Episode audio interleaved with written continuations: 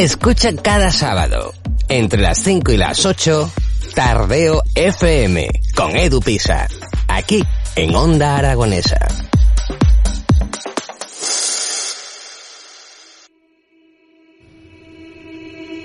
Easy come, easy go, that's just how you live. Oh, take, take, take it all, but you never give. Should've known you Las 16 minutos de la mañana y continuamos en Onda Aragonesa, en las mañanas de Onda Aragonesa. Es momento ahora de hablar con Francisco José Martínez, investigador del grupo INIT de la Universidad de Zaragoza, que nos va a presentar un estudio sobre las carreteras del futuro. Muy buenos días, Francisco José, ¿cómo estás?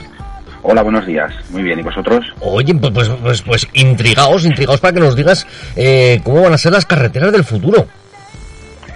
Bueno, pues la verdad es que el, el uso de la tecnología en todos nuestros ámbitos de la vida pues nos está ayudando, pero desde luego uno de los eh, de las cosas más importantes en las que pensamos que puede utilizarse es en el tráfico, ya que eh, todos pasamos muchas horas eh, pues moviéndonos de un sitio para otro y el transporte es algo donde desde luego tanto para aumentar la seguridad como el confort de los de los pasajeros pues bueno se- es útil el poder hacer uso de esa tecnología Así es, yo me imagino que uno de los principales eh, propósitos de, de los avances en, en, la- en las carreteras será el cero accidentes, ¿no? Así es. Se habla también mucho de ecología y es algo en lo que todo el mundo está muy preocupado, pero obviamente el problema de los accidentes, tanto de- no solamente ya de, a nivel de muerte, sino también de heridos, eh, es muy importante en todo el mundo y aunque en los últimos años pues parece ser que las cifras las hemos estado mejorando aquí en España, pero bueno, siguen siendo números muy preocupantes y obviamente es algo que nos gustaría atacar. Siempre se habla del objetivo este de, de cero fallecidos en carreteras. Es algo bastante ambicioso, pero pensamos que, que en unos años podría ser posible, pues teniendo en cuenta que, que el factor más importante en los accidentes es el factor humano.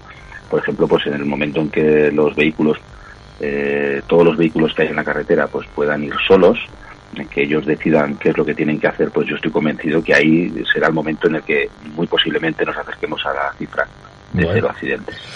Eh, parece que está un poco lejos, ¿no? Que los coches conduzcan solos, que, que las carreteras estén preparadas a nivel mundial para que los coches puedan conducir solos. Eh, y por otro lado que nos puede dar un poquito de grima también, ¿no? Es decir, los que estamos Bueno. a agarrarnos al volante, el decir, uy, que conduzca él solo. Sí, la verdad, la verdad es que tiene que ser eh, que, que no es fácil eh, el, el montar en un coche y confiar plenamente en que te vaya a llevar, pero yo creo que, que, que muchos de nosotros confiaríamos más en que nos llevara solo el coche que a lo mejor montar con alguna persona.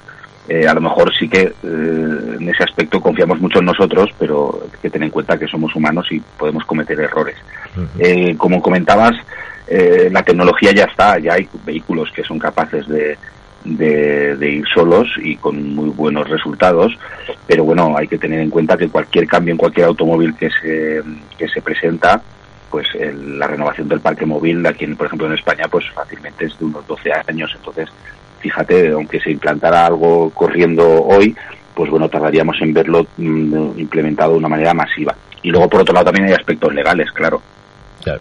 Eh, y esa mezcla cuando esto empieza a suceder de que algunos vehículos vayan conduciendo solos y sin embargo pues tengamos a, a los que vamos con el coche viejo todavía y tenemos que conducir normal, ¿cómo va a ser esa convivencia entre los conductores mm, habituales y los, vamos a llamarlos virtuales? Eh, yo creo que no debería ser muy traumática y lo que está claro es que desde luego, dado que el que los vehículos vayan solo parece con un objetivo bastante a- más a largo plazo y una, una innovación muy disruptiva, pues para eso también influye el que podamos eh, plantear otras propuestas, como puede ser que las propias carreteras nos ayuden a, a mejorar, puesto que parece como un paso intermedio, el que por un lado dotemos de buenas infraestructuras, ya no solamente a nivel de asfalto y demás, sino dándole capacidades de inteligencia y de comunicaciones que puedan eh, avisarnos también a los propios conductores que, tengamos coches normales, pero que tengan esa capacidad también de comunicación, que ya empiezan a tenerlo los coches, no solamente los de gama alta, y por tanto, pues bueno, puede hacer que esa transición sea menos eh, traumática, que, no sea tan rompedora, sino que se, vaya implantando de una manera paulatina. Nos hablabas de las carreteras y si no me ha fallado la información, yo creo que resides en Teruel, ¿no? Sí, sí, sí. Pues eh, Sí. tenéis un trabajo, es decir, eh, en Aragón tenemos un gran trabajo, sobre todo en las carreteras en cuanto nos salimos de las autovías, eh, pero tanto en, ya pues lo que se viene nombrando, ¿no? En la España vaciada, eh, las carreteras, los accesos son, uff, Así es, además no solamente a nivel de lo que hablamos de infraestructura de carreteras, sino también de comunicaciones. Las cosas están mejorando, pero no hay que olvidar, bueno, pues que hay todavía en sitios donde las comunicaciones eh, podrían ser todavía mejores. Obviamente eh, las dos combinaciones pues eh, hacen que, esa España vaciada, como comentas, pues que sea todavía un poco más vaciada, porque cuando se dotan de unas buenas comunicaciones, tanto a nivel de infraestructura como a nivel de telecomunicaciones, pues bueno, está claro que desde luego la gente es más fácil que se pueda mover y también que se pueda desarrollar.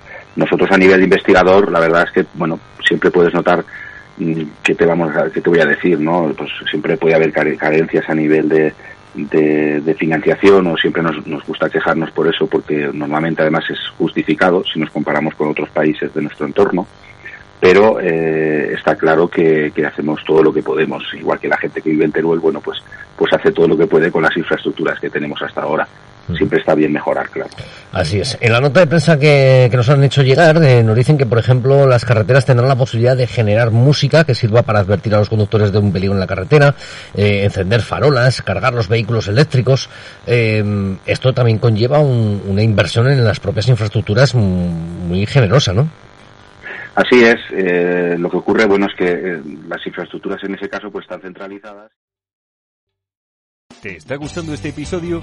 Hazte fan desde el botón Apoyar del podcast de Nivos. Elige tu aportación y podrás escuchar este y el resto de sus episodios extra. Además, ayudarás a su productor a seguir creando contenido con la misma pasión y dedicación.